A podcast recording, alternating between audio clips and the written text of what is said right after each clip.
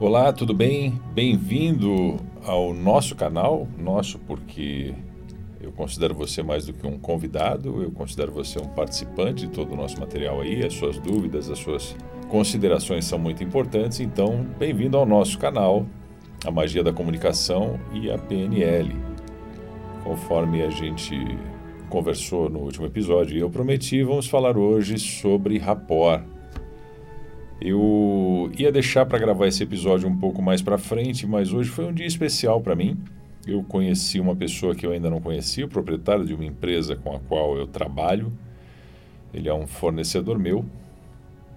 E o que era para ser uma reunião de 30 minutos acabou levando 4 horas.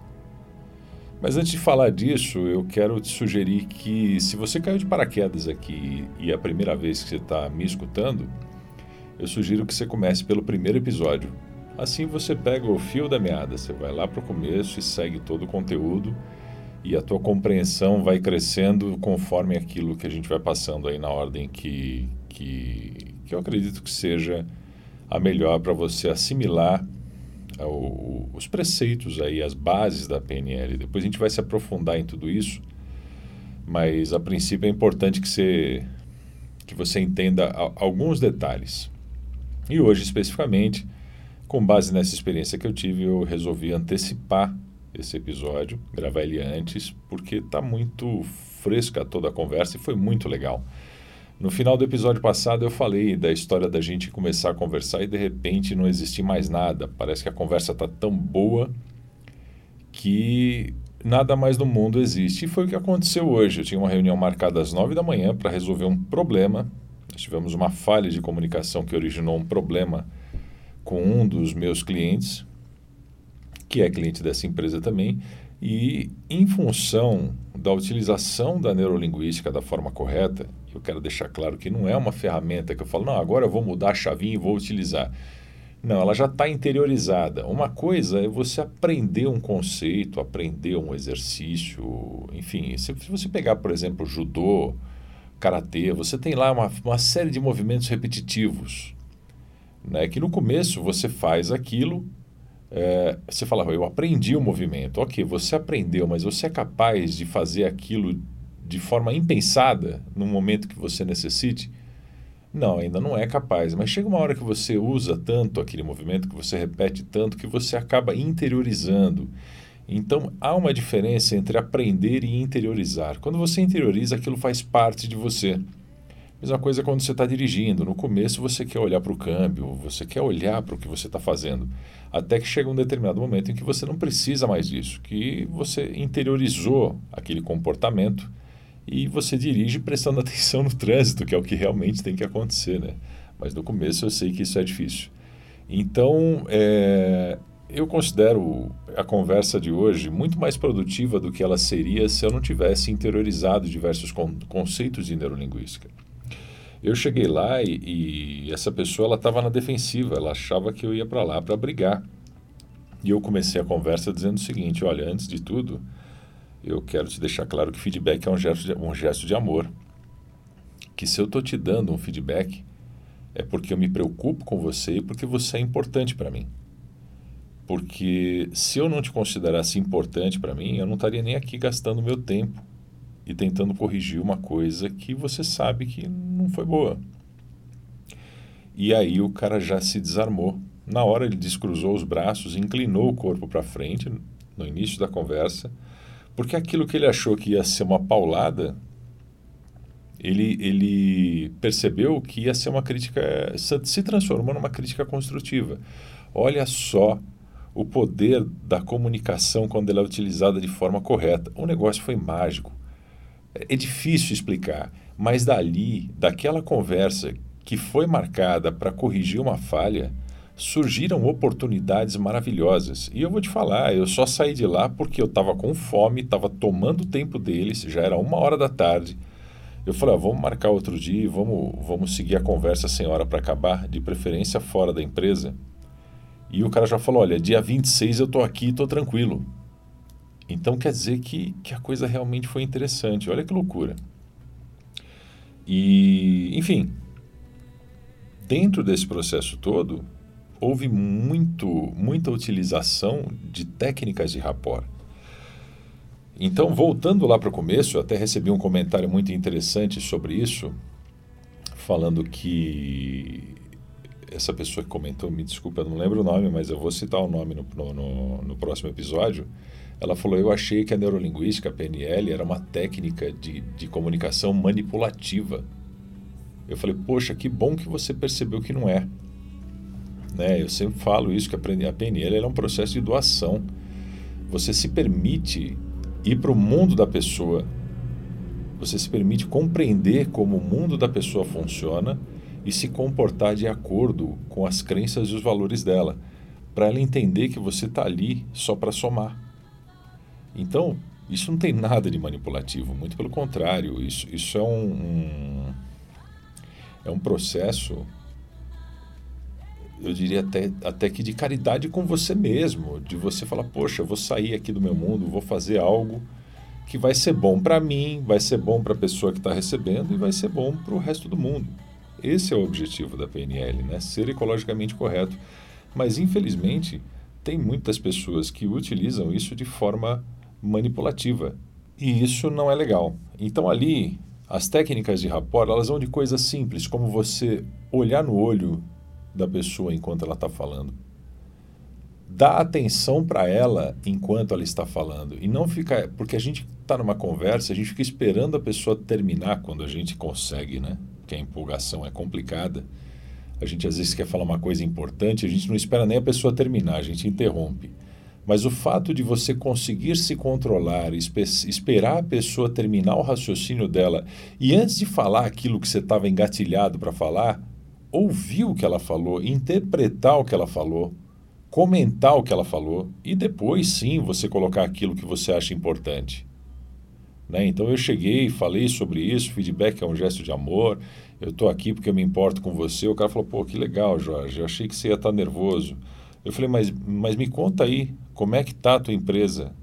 Né? Eu estou mudando algumas configurações do meu tipo de trabalho e eu queria saber como é que a gente pode crescer junto?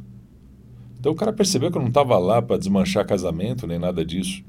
E aí ele contou toda a história da empresa dele, como ele começou, que era uma empresa que vinha de um comportamento familiar inadequado, que ele conseguiu corrigir tudo aquilo, que ele tornou a empresa dele exemplar e ganhou troféus e tudo mais. E eu fiquei contente. Eu fiquei com mais vontade de me aliar a ele e, e desenvolver algo junto, entendeu? Mas eu estava ouvindo em vez de esperando para falar. Eu já sabia o que eu ia falar, o que eu ia falar era muito rápido. E eu não precisava falar aquilo naquele momento. O cara estava tenso, ele precisava relaxar, ele precisava perceber que eu estava curtindo o mundo dele. Então, você dá atenção para a pessoa, você ouvir o que ela tem para falar, você comentar sobre o que ela está falando, a sua posição enquanto ela está falando com você, a sua posição de interesse, quando você não quer ouvir uma pessoa, é natural você inclinar o corpo para trás, é natural você não olhar para o olho da pessoa. Tem uma coisa que ajuda você a entrar em sinergia, em rapport com a pessoa, que é o espelhar comportamentos. Né? Às vezes a pessoa está de perna cruzada na sua frente. Quando você cruza as pernas e assume uma posição similar à dela, ela se sente mais confortável em falar. Normalmente o assunto sai com mais naturalidade. Né? Às vezes, o fato de você estar de frente para a pessoa facilita isso, porque de lado a pessoa dá a impressão que você não está dando atenção para ela. Então, mesmo que você esteja numa mesa de reunião, vire a sua cadeira, fique de frente para a pessoa que está falando. Se tem várias pessoas que vão falar, não se importe em virar a cadeira várias vezes. Enquanto você estiver falando com a pessoa, fale o nome dela. Então é importante que você grave o nome. Isso é uma dificuldade muito grande para mim. Eu chego a anotar algumas vezes quando não recebo um cartão de visita. Mas entre os comentários, não, não, pelo amor de Deus, não fale sempre, porque senão isso fica chato. Né? Mas eu estava ali com duas pessoas, um era um representante comercial da empresa e o outro era o proprietário. É natural que o representante comercial se sinta menor numa situação dessa. Ele está ali só como uma espécie de intermediador. E em vários momentos eu fazia comentários e falava o nome do representante. Eu falava, olha, vou falar o nome dele porque o cara é um talvez até escute isso, é muito gente boa. Eu falava, Cláudio, o que, que você acha da gente fazer tal coisa tal? Porque às vezes eu estava numa sinergia tão forte com o proprietário da empresa que o Cláudio Eu ficava preocupado se o Cláudio não estava de fora da história. Ele não estava, mas eu ficava preocupado. E essa preocupação, ela transparece. Então é legal você fazer esse tipo de comentários, porque as pessoas percebem que você está preocupado em integrar todo mundo e fazer a coisa acontecer. Tudo isso tem que ser de forma pura, tem que ser de forma real, tem que transmitir veracidade, integridade. Se você não se sentir à vontade em fazer, não faça, porque senão vai soar falso. Você tem os seus comportamentos padrão, padrões, né? E para mudar isso leva tempo. Mas são algumas dicas aí. A sua linguagem corporal, o, a, como espelhar, o, espelhar os movimentos, né, os comportamentos, falar o nome da pessoa, olhar nos olhos, esperar ela falar, responder ao que ela falou em vez de emendar com aquilo que você gostaria de falar. Tudo isso vai fazendo o ambiente ficar mágico. Até que chega o um momento, puta, a gente estava falando da história da vida, sabe? E aí começam a sair comentários e, e, e, e coisas que realmente são produtivas. Eu falei sobre algumas coisas, algumas histórias que eu percebi que ajudaram muito ele. E ele, em contrapartida, me devolveu muito conhecimento. Então todo mundo saiu ganhando. Foram quatro horas. Você falou, pô, reunião de quatro horas é, é papo de louco, né? Foram quatro horas extremamente produtivas. Eu acredito muito no compartilhamento da informação. Eu li um livro há um tempo atrás de um autor brasileiro que se chama Gil Giardelli. O livro se chama Você é o que você compartilha. Eu achei muito atual, muito interessante e para você que vive principalmente no mundo digital, e se você está ouvindo um podcast, você sabe bem o que é um mundo digital, eu aconselho que você leia esse livro. Você é o que você compartilha, Gil Giardelli. Ele fala que nós somos crianças digitais, que antigamente a tecnologia. É, é, a gente ficava pensando no que, que a tecnologia poderia fazer pela gente. E hoje o problema é outro: é o que nós podemos fazer com tanta tecnologia. Porque hoje você tem ferramentas maravilhosas que o pessoal usa de formas absurdas. Você tem redes sociais onde você consegue aumentar a sua autoridade, mas onde a maioria das pessoas, em vez de utilizar para isso, utiliza para passar correntes, por exemplo. É, então você vê, somos realmente crianças digitais. Né? Então os nossos comportamentos, voltando ao assunto do rapport, é, tudo isso que eu, que eu te passei aqui, obviamente você não vai conseguir fazer de uma hora para outra. Mas é importante que você comece a praticar essas coisas e perceba a diferença que elas vão fazer na sua vida. São defeitos comuns de pessoas que não nasceram prontas para serem grandes líderes. Né? E quando você começa a adotar esses comportamentos, você percebe que seu, o seu nível de relacionamento, as pessoas com as quais você começa a conviver, são pessoas. É, é eu escutei um dia um cara falando isso. Você tem que ser o mais burro da mesa, você tem que ser o pior da mesa. As pessoas têm que ser melhores do que você, porque você não vai evoluir nunca se não for assim. E, e a PNL te proporciona isso. Ela, ela faz com que você seja o burro da mesa.